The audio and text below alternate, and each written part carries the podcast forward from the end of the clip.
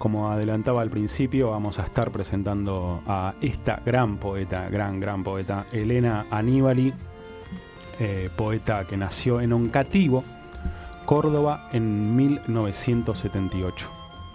Elena estudió letras modernas en la Facultad de Filosofía y Humanidades de la Universidad Nacional de Córdoba y trabaja como docente de nivel medio. Publicó en el año 2007 Las Madres Remotas en editorial Cartografías y fue libro que fue reeditado en el 2017 por Buenavista Editores. En el año 2009 la editorial Caballo Negro, editorial cordobesa muy bella que acabamos de incorporar al catálogo de, Mala Palabra de nuestra querida casa librera. Decía en el año 2009 la editorial Caballo Negro publicó Tabaco Mariposa, la Casa de la Niebla es su tercer poemario publicado por Ediciones del Doc en el año 2015. Con este libro Elena me parece que terminó como de consagrarse como una voz súper importante en la poesía. Posteriormente publicó Curva de Remanso, también editado por Caballo Negro en el año 2017 y acaba de salir este año El viaje en junio de este año por Salta el Pez Ediciones. Son varios los viajes, los lugares y los paisajes que se amalgaman sobre la voz poética de este hermoso poemario. Lo mismo puede ser el Parque Alem, Resistencia, la ciudad universitaria de Córdoba, el trayecto en la autopista Córdoba-Carlos Paz, como también el recorrido cuando llevamos a nuestra madre a controles de rutina, el viaje de la palabra en el viento, la lejana China o el ir de las mujeres hacia el 8M. Por eso un viaje es en realidad muchos viajes. Irse, salir, estar de viajes, entregarse lo inhóspito y desarticular la seguridad, ya que es imposible controlarlo todo aun cuando lo planeemos. El verano que termina, el paisaje, el clima, el sol que madura con lentitud los damascos, el ciervo o el toro en medio de la oscuridad mientras atravesamos una ruta desierta, algo cambia siempre de signo y entonces de pronto lo sí se torna en no, como si estuviéramos maniobrando, como dice Elena en un poema, en un zigzag furioso emulando situaciones peligrosas. Aparición de animales grandes o pequeños en ruta, osos fantasmales, ciertos pájaros de ojos luminiscentes, espíritus de los caminos, árboles que caen por rayos. Lejos de la idea del viaje por placer o mero afán turístico, como también a prudente distancia de la idea de un retorno al pasado, no hay en esta poética totalidad ni linealidad que recuperar, porque no se trata de ir de un punto a otro del mapa ni tampoco del renovado deslumbramiento de lo novedoso. El recorrido será más bien un trazo que une y separa, que aleja y acerca al mismo tiempo, como en ese poema donde se está en el lugar en el que se creció y el viento que entonces estuvo ahí llega de nuevo con su voracidad o ese otro poema en el que se mira al hijo jugar. Yo no lo conozco, mi cuerpo lo arrojó un día al mundo, y desde entonces una sincronicidad adversa nos trabaja alejándonos. Los poemas de Aníbali parecen hacerse cargo de este lugar híbrido que habita la voz poética.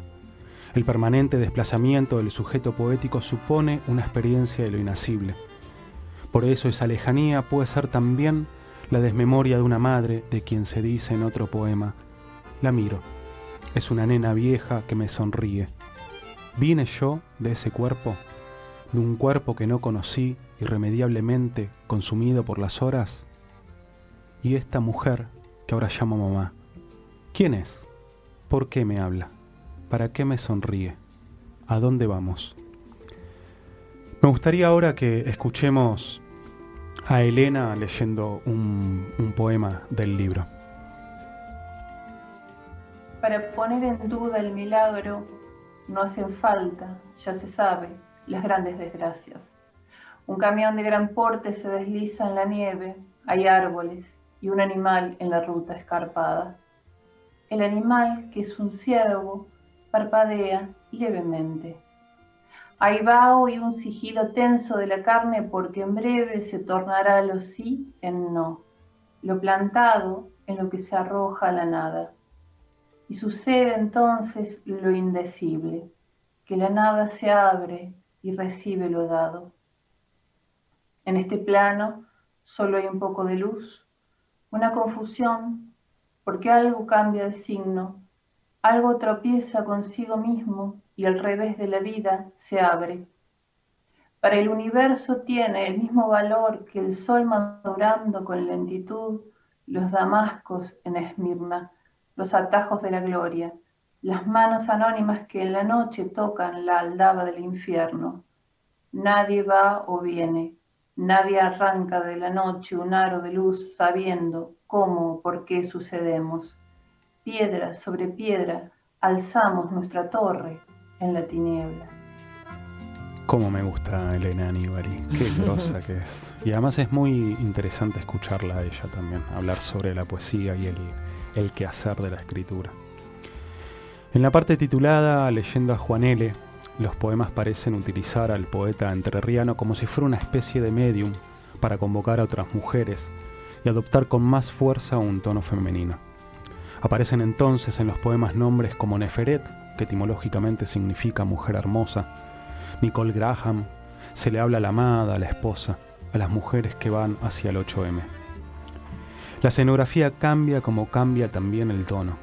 El poema se vuelve íntimo aunque distante de la biografía. La escritura se transforma más bien en un espacio de proximidad, de encuentro con esas otras mujeres.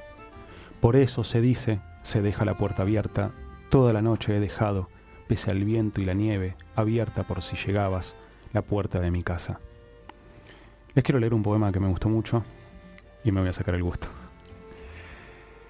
La noche anterior a la que te convertiste en mi esposa hacía calor. La brisa que anuncia los monzones movía los negros abetos. Tu padre y yo fumábamos bajo la claridad de la luna de abril. Tú saliste de la casa y corriste, como una niña, hasta un promontorio a tomar el aire. De pronto, una oleada inesperada de viento te abrió el quipao y un poco de tu seno, fosfórico de blancura, invadió la noche como un fantasma. Adivinaste, entonces, mi mirada y yo, tu súbito rubor, como un botón de granada. ¿Qué cosas no he dicho desde entonces? ¿Qué cosas no hemos hecho juntos? Y sin embargo, aquel instante austero demoró la muerte, un día y lo hará entonces, cuando yo no sea yo, ni tú seas la que eras veladas los ojos con los que me miraste en la pacífica región de Hainan. El lirismo de Elena no sigue ningún eje organizador porque el mundo parece ser sobre todo un lugar que hay que saber poblar para dejarse atravesar por él. No hay ningún yo que le otorgue un ordenamiento, pues el viaje es también desde lo personal hacia lo político y viceversa, hacia un nosotras, hacia ese amor que nos devuelve siempre la imagen diversa de nuestra unidad. Dice en el poema del libro, hacia el 8M, que cierra además el libro, Hemos sido la fuerza de este mundo, la rotura ardiente de nosotras echando vida. ¿Qué mal nos harán, hermanas? ¿Qué mal nos harán? Somos un solo cuerpo vibrando, estamos a salvo. Las amo, las he amado. Si les parece, vamos a escuchar otro poema leído por Elena. Un dolor moderado, una fiebre. La caída en la fatalidad de los días sucede así. El silencio está tensado, dispuesto a saltar sobre las cosas. Eso es lo que parece, pero las cosas están irremediablemente clausuradas y todo lo que construyas, lo que digas, la fe que pongas en el sonido no es lo verdadero. Corre la palabra por sobre las cosas como un viento sobre tu cara. Si dirigís tu cara al viento, si abrís la boca allí donde el aire tiene su nacimiento, llega el espíritu de la materia, oís como trepa, cómo se abre para vos la mínima puerta del reino desaparecido, o ves un pajarito, o escuchás el silbido del hambre la voz del ánima, dirigí tu cara al viento, dirigí tu cara al viento. Escuchábamos a Elena Aníbali leyendo un poema de su libro El viaje, editado por Salta el Pez Ediciones. A mí en particular me encanta, tiene algo como de clásico en su tono, Elena. Espero que les haya gustado. Nos vamos a ir escuchando eh, un tema de una gran banda amiga, Julio y Agosto, La Niebla, la niebla y la autopista.